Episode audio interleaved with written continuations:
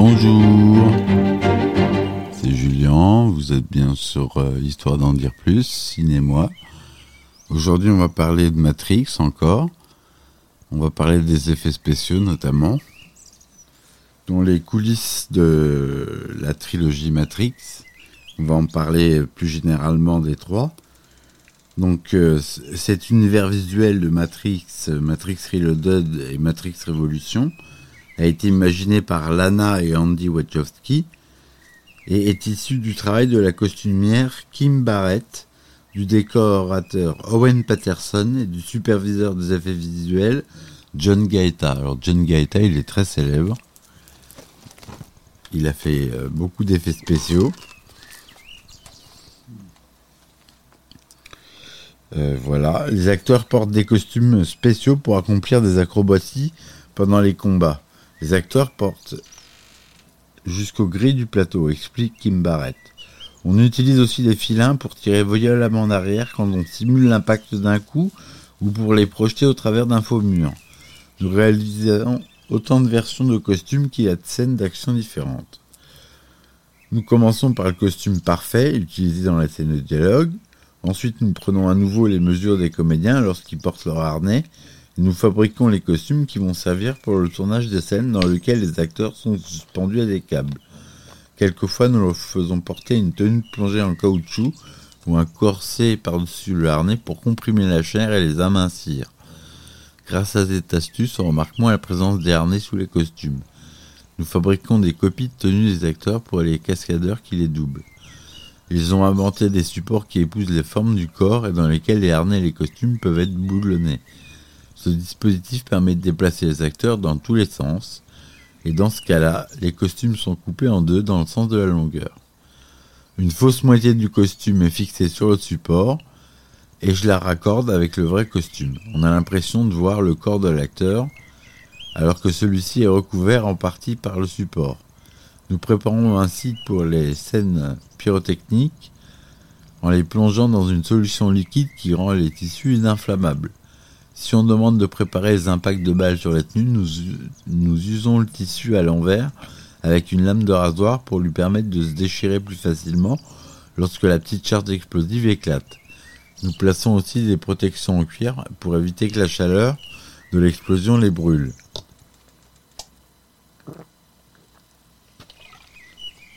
Excusez-moi, je buvais un coup. Alors, Owen Patterson, qui est en charge des décors du monde réel et du monde virtuel de Matrix,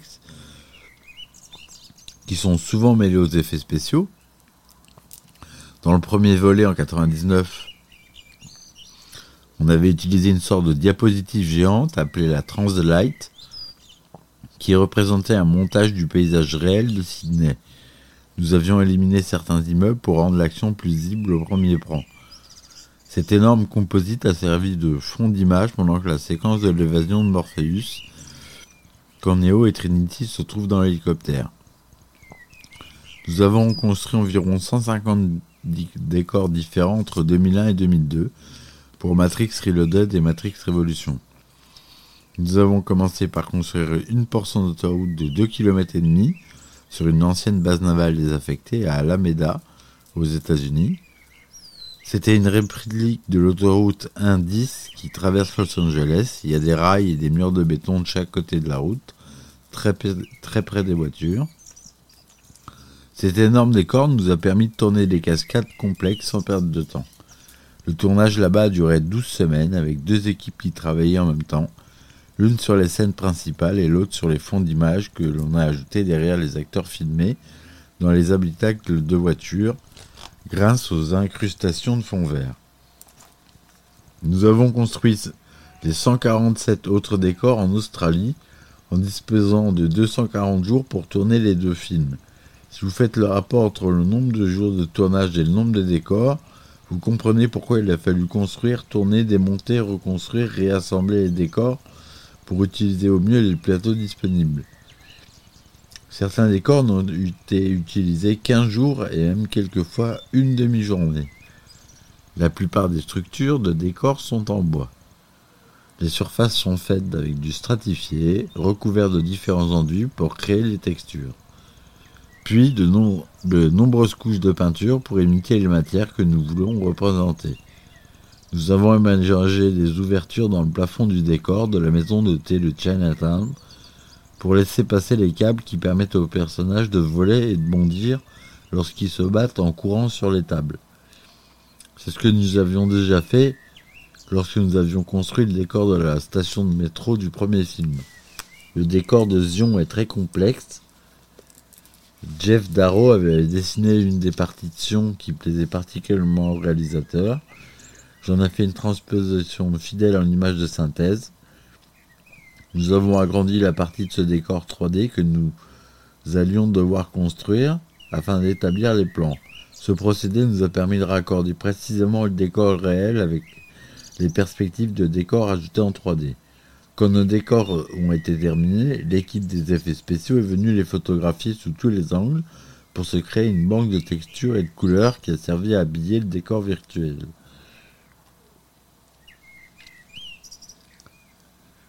Récompensés par un Oscar, les effets spéciaux du Bullet Time Photographie, créés par John Gaeta, ont tellement marqué les esprits qu'ils ont été réutilisés, parodiés dans de nombreux films.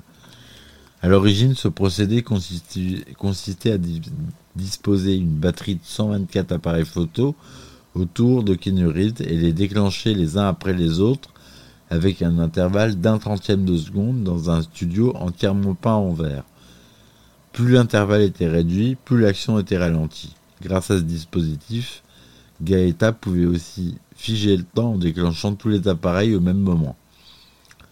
Il, disposait alors d'une vue figée à 360 degrés des acteurs suspendus dans l'espace. La programmation des prises de vue permettait aussi de changer la vitesse pendant l'action et de gérer des effets d'accélération et de ralenti. Les images de transition créées par ordinateur étaient insérées entre les photos pour prolonger certains effets et obtenir des ralentis extrêmes, correspondant à un tournage à 12 000 images secondes. Mais ce premier succès se devait d'être surpassé dans les deux épisodes suivants. Afin de ne pas décevoir les spectateurs, l'expérience acquise pendant le développement du premier Matrix nous a permis à pousser plus loin la création d'environnements 3D hyper réalistes explique John Gaeta. Nous allons créer les personnages humains virtuels qui sont différents des personnages en image de synthèse que l'on a pu voir auparavant. Dans le premier épisode, nous avons mis au point le procédé Image Rendering pour créer les décors qui apparaissent derrière Neo pendant la séquence où il évite les balles. Il consiste à prendre une multitude de photos d'un paysage réel. Ben ça, on l'a déjà dit.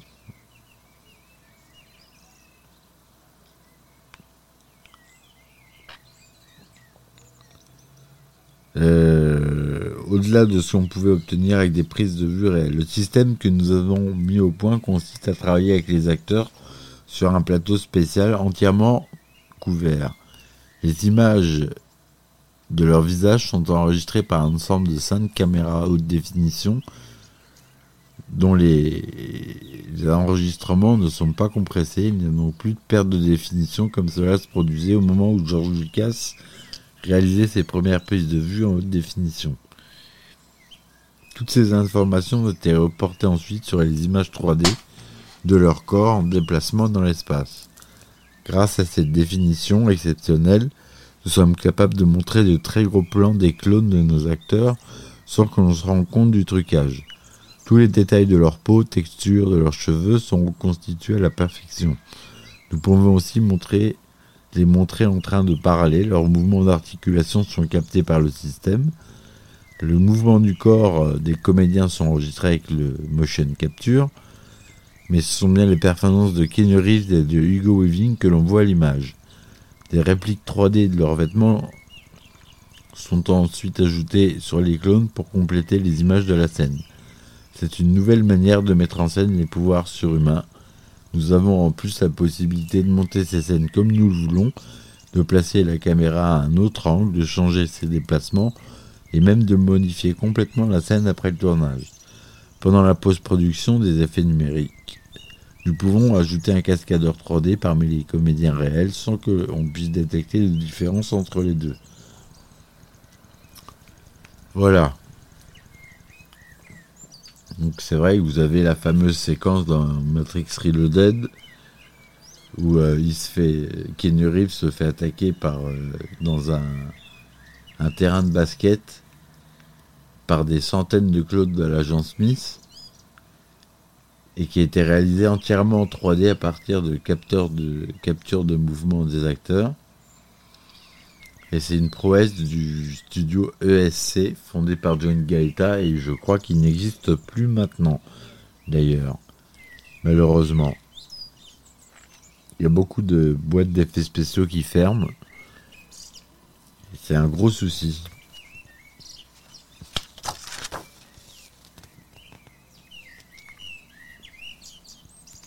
Alors, euh, je vais parler aussi euh,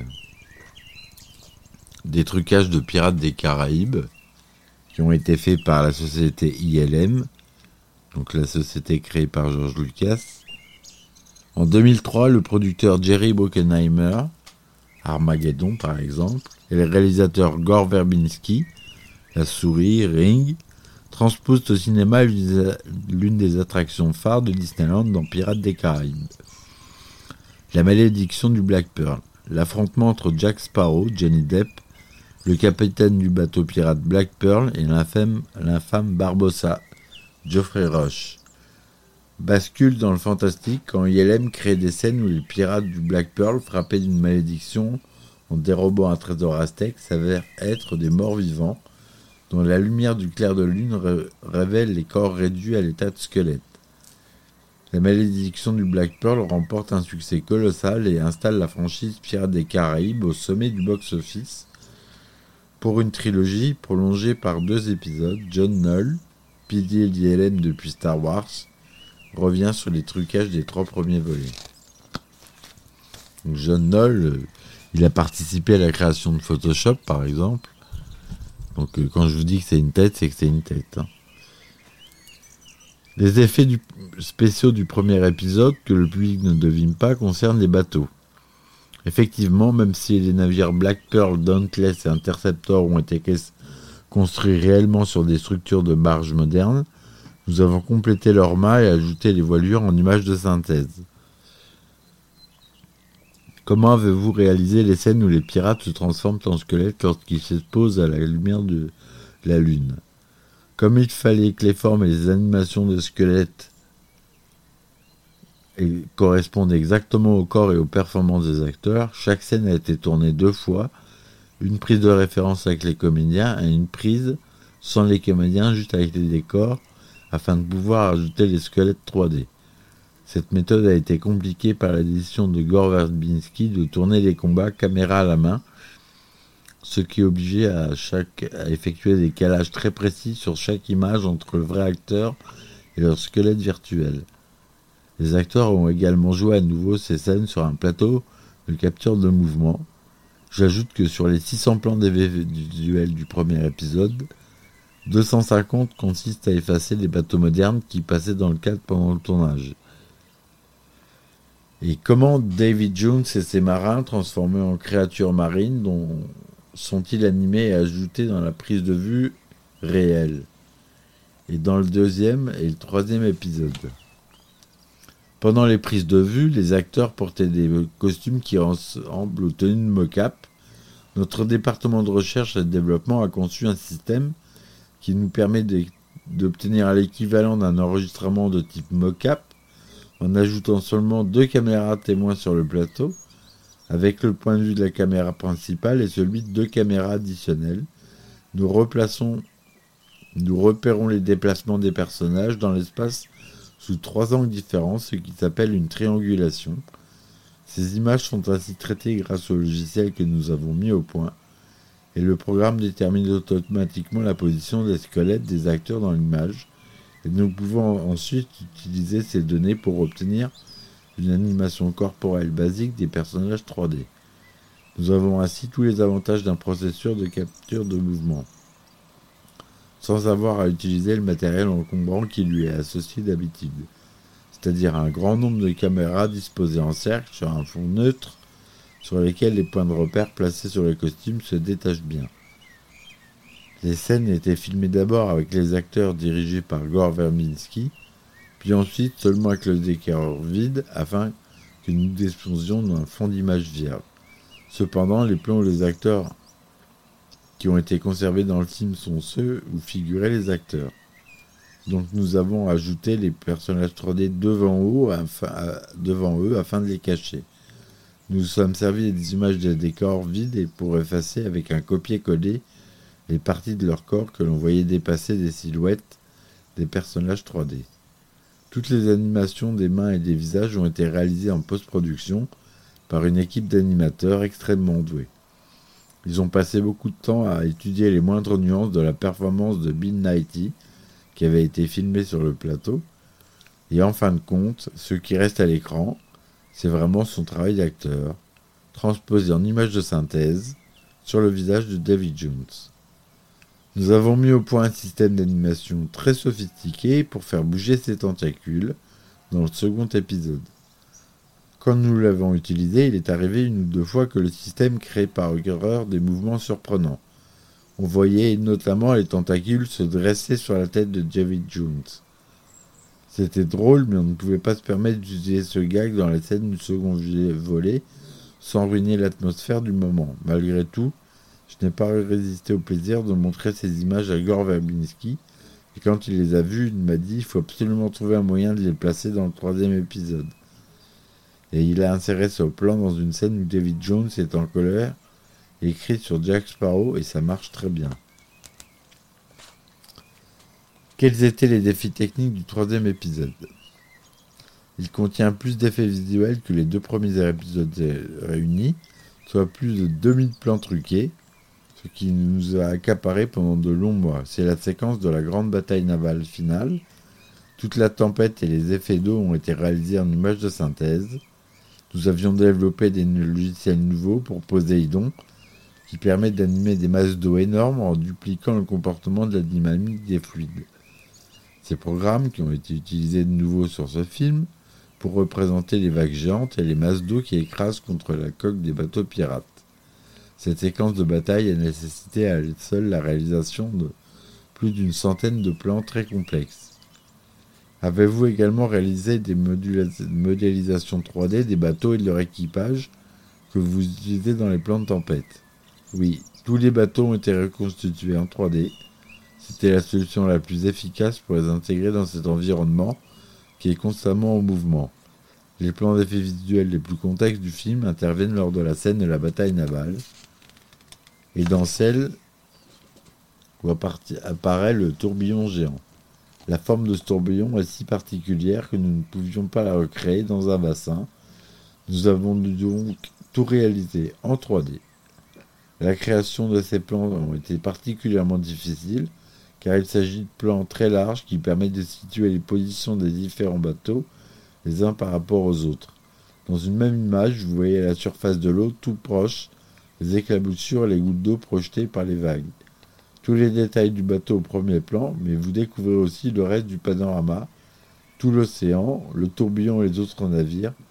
Il faut donc que les comportements de l'eau, des vagues et le tourbillon des bateaux soient aussi convaincants de près que lointain, ce qui nous oblige à utiliser plusieurs logiciels en même temps pour gérer tous ces rendus très variés. Et voilà, donc ça c'était les effets spéciaux rapidement.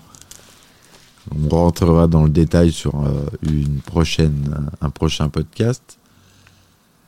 Ils ont inauguré donc des nouvelles tenues de motion capture qui ont été utilisées notamment dans Avatar. Avec non plus des petites boules blanches un peu partout sur le corps, comme vous avez pu voir déjà dans des making-of, mais des motifs très précis que reconnaissent les ordinateurs et euh, qui n'ont pas besoin de lumière infrarouge, contrairement à la motion capture traditionnelle. Et donc ils ont réussi grâce à ça, donc euh, trois caméras qui filmaient euh, la scène, à trianguler effectivement chaque point. C'est comme la triangulation avec un téléphone. Hein. Il y a trois points de, de réseau et forcément, il se trouve entre ces trois points. Ben là, c'est la même chose. Voilà. Bon, bah c'était tout pour euh, Matrix et euh, Pirates des Caraïbes euh, pour aujourd'hui. Je vous remercie de m'avoir écouté et puis je vous dis à bientôt pour un nouveau podcast.